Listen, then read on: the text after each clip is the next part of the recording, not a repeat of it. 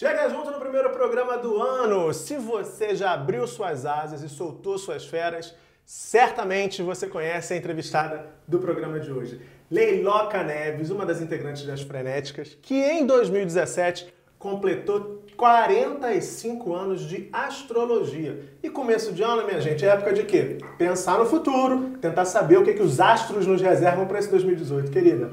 E Muito aí, obrigado pela, por ter vindo aqui para o imagina, eu que agradeço. Tudo bem? Tudo ótimo, e você? Também. O programa é para cima, graças a Deus. É isso aí. Me conta como é que começou, Leiloca, esse seu interesse pela astrologia, assim, como é que se forma um astrólogo? Eu já era, eu era bem pequena e meu pai já era ligado em astrologia. Eu sou Capricórnio do dia 7 de janeiro, meu pai era dia 14, que era o maior amigo que eu já tive na vida, né? Pena que ele se mudou para outra dimensão.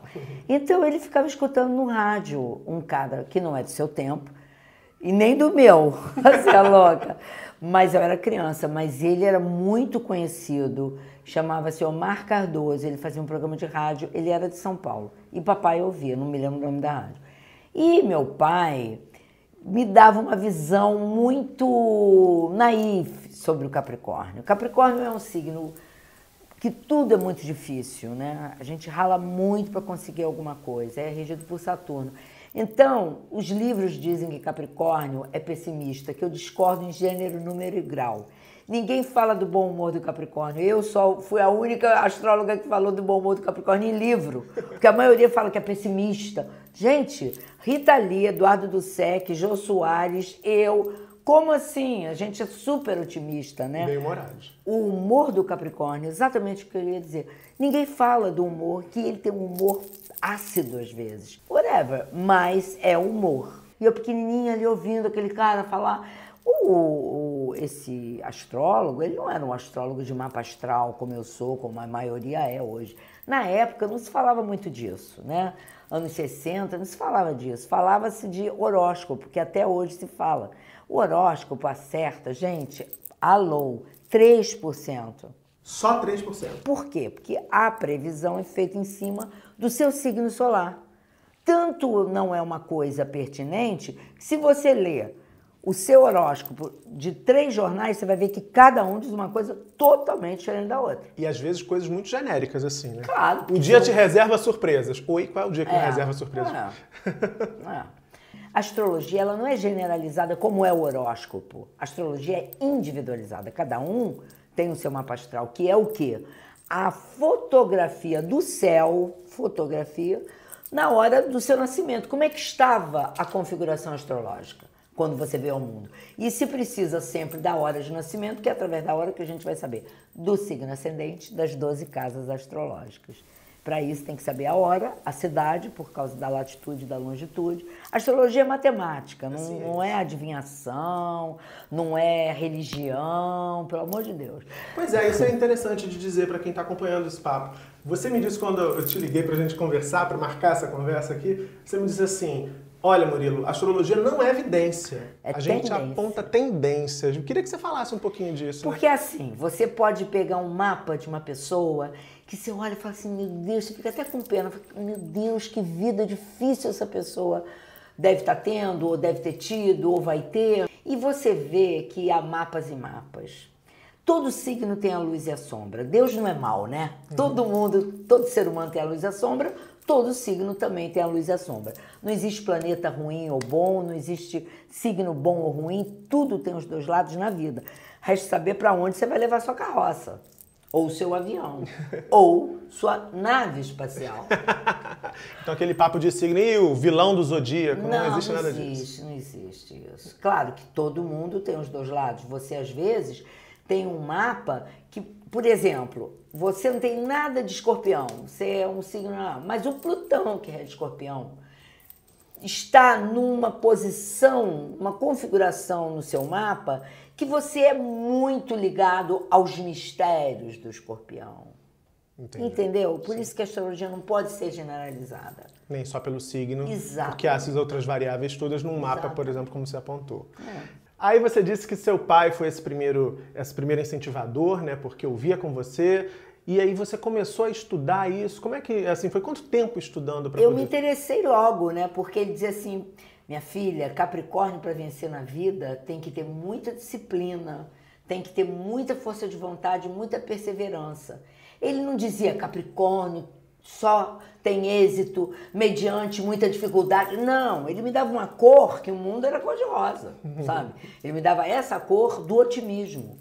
Então eu dizia, ah, tá, entendi. Até hoje eu não tenho disciplina, mas tudo bem. Mas valeu ele ter me falado isso. Então, assim, depois disso, eu comecei a me interessar. Aí o que, que acontece? Só tinha uma, uma livraria no centro da cidade, do Rio de Janeiro, na rua Gonçalves Dias, chamada Livraria Leisui, que era de dois homens. Lá você encontrava todos os livros de todas as línguas e de todos os temas, sejam esotéricos, paranormais, tudo. Tinha física quântica, tinha tudo. Eu chegava lá, minha mesada ia toda na livraria. Era né, um paraíso para você. Que, só que não tinha livro em português de astrologia. Então eu, eu lia em francês, nem falo quase francês, mas para ler não é tão difícil. Eu estudei um ano só de francês. Mas enfim, só não comprei livro em alemão, porque eu lia os livros em inglês, francês e espanhol, que era a maneira que eu tinha de ser uma autodidata. Aí eu conheci dois casais que eram astrólogos, tipo hippies. Sheila Chalders, Telmo de Jesus, Valéria Vilena e Joe Chalders, irmão da Sheila. Aí o Joe, leonino, fez meu mapa e me ensinou a técnica de fazer conta, que não tinha computador na época. Aí eu me lembro que ele falou assim, sabe que você vai ser muito famosa? Eu era muito petulante, mas muito, insuportavelmente petulante. Falei para ele, claro que eu era piadista, uma palhaça. Graças a Deus, quero ser palhaça até morrer. E eu falei assim para ele, vou ser muito famosa? Não, né, meu amor? Eu já sou muito famosa, mas já... É, mas assim, onde eu ia, fazia amizade com todo mundo, né? Sempre fui assim, no colégio, na praia, todo mundo. Aí ele, ele me ensinou as técnicas das contas, são muito chatas. E você fica uns 10 minutos fazendo continha, depois você tinha que pegar régua e compasso, desenhar o mapa. É, como ela disse, não tinha computador naquela época. É, não, não tinha nem numa gráfica a mandala para você imprimir e tirar xerox. É, nem isso. Então você tinha que desenhar com, uma, com um régua e compasso, colorir, é. aquelas coisas. Hoje, o que você ficava 10 minutos fazendo conta, ou 5 ou 10, enfim, mais 10 desenhando, hoje você faz no computador, fica um segundo, né? Que loucura. Um segundo. Sabe lá o que é isso? É. Ah, Glória, tecnologia é o máximo, adoro. E aí eu me apaixonei, comecei a fazer mapa dos namorados, dos parentes, dos colegas, dos amigos da praia. Aí fui fazer as croquetas em 73, em São Paulo, estrei como atriz em São Paulo no Teatro Ruth Escobar, mas eu já era amiga dos Icroquetes, né? Uhum. Então eu já tinha um mapa do Lenny Dale, que povo aí, o povo novo não sabe quem é, mas entra no Google. Lenny Dale foi um grande coreógrafo americano, mas naturalizado brasileiro. Ele cantava um swing, mas um swing que você escutava assim, como, né? Quem viu o filme sobre Elis Regina, ele tem lá uma passagem muito emblemática é. no filme, porque ele tenta ajudar a Elis, que era meio durinha pra época, é. a se portar no palco. Né? A mão um é dele. Pois é. é tem jangada no mar, e foi ele que ele era coreógrafo. Exatamente. Eles, eles eram muito amigos, né? Ele adorava Elis. Enfim, então, por causa disso, eu também fazia o mapa de todo mundo. Então, eu comecei assim. Aí, em 77, eu fui escrever para a revista Pop, horóscopo, porque não é muito a minha praia, mas fazia com humor, falava loucuras. Eu namorava Raul Seixas, a gente conversava muito de descovador, então eu enfiava ali também, sabe, ufologia no meio da astrologia. Era uma glória. Aí foi isso. Aí em 77, aí em 84, o Jornal do Brasil me chamou para escrever. E aí o Newton Travesso, que era na época diretor do TV Mulher da TV Globo, é, me chamou para fazer um piloto, para ter um quadro de astrologia no, no programa TV Mulher. TV Mulher. Aí eu fiz o piloto e ele, eles toparam, estrei no dia do meu aniversário, dia 7 de janeiro de 84. Fui recorde de cartas. Bombava, uma... gente. Não tinha internet é, naquela época, tinha. todo mundo mandava carta é. para saber, claro, das previsões E sabe o que, que todo mundo perguntava? O que era signo ascendente? As pessoas perguntam, mas o que é signo ascendente? É o signo da minha mãe e do meu pai? Olha, porque eu falava de signo ascendente. Eu tive Sim. essa sorte, porque o Boni gosta de astrologia. E aí eu falei para ele, falei, vem cá, em vez de falar, eu já não gosto de horóscopo, né? porque não acerta. Né? Aí eu falei, eu não posso falar de signo ascendente, porque pelo menos eu vou trazer uma novidade para o país.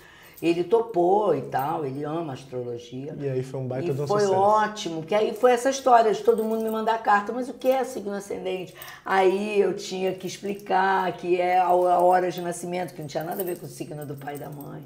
E eu acho que eu fiz a minha parte, né, de divulgar para o Brasil inteiro a verdadeira astrologia, que é uma pastral, né? Que Pois eu é. sou apaixonada. E aí, já que você falou de ascendente, eu vou fugir um pouquinho da pauta só para tirar uma dúvida que é minha, eu acho que é de muita gente que pode estar acompanhando também. Procede essa história de que a partir Não. de... Ela já sabe. Não. É porque dizem que a partir de um determinado período da vida, o ascendente passa a gerir ali os seu- os seus Não é caminhos. bem assim. Eu aprendo astrologia na prática. Então todo mundo fala que depois dos 30 você vira o ascendente. Não tem nada disso, gente.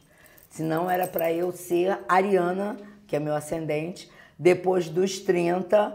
E eu acho que agora eu tô até mais capricorniana, sabe? Pois é, fiquei feliz que eu gosto muito de ser Libra também, essa história de mudar. Ela me disse também que meu ascendente antes é peixes, É né? peixes. Enfim, não sei nada de peixe, por exemplo, então tô feliz que eu continuo libriano. É água, emoção, música, poesia, É, tem a ver, bateu. artes, É, tem a ver, tem a ver. fotografia, cinema.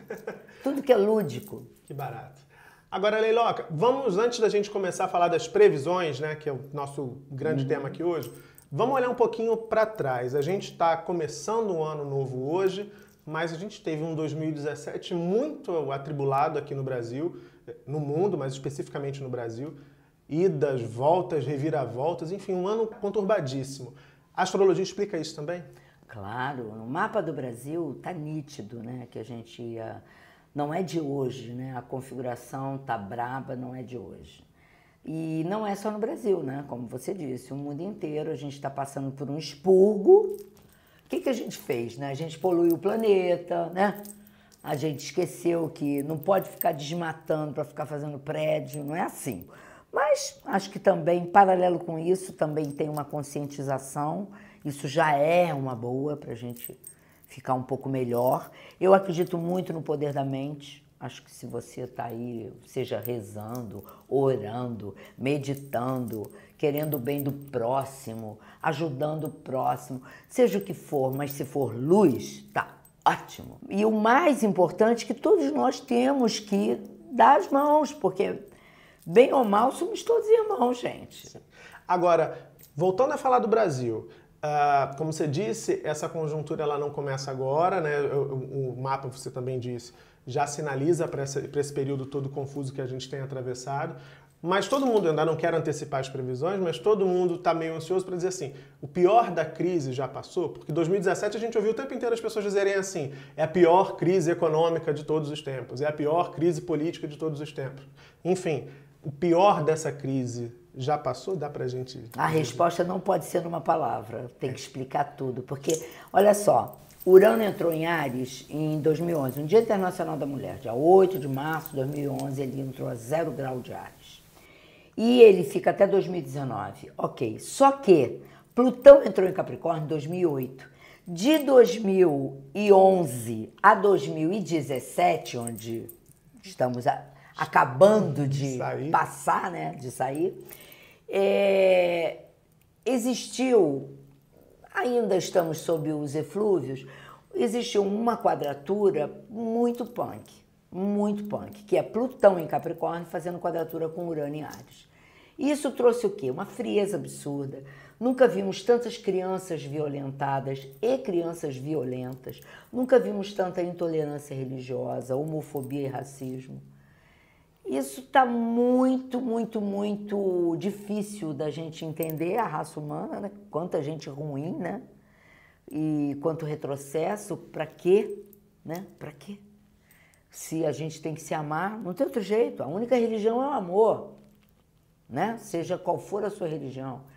Então, é, a gente está saindo dessa quadratura pesada de 2011 a 2017, porém, porém, porém, porém, tipo 20 de dezembro, se não me falha a memória, ou 22 ou 23, esqueci agora, Saturno entrou em Capricórnio, de 2017.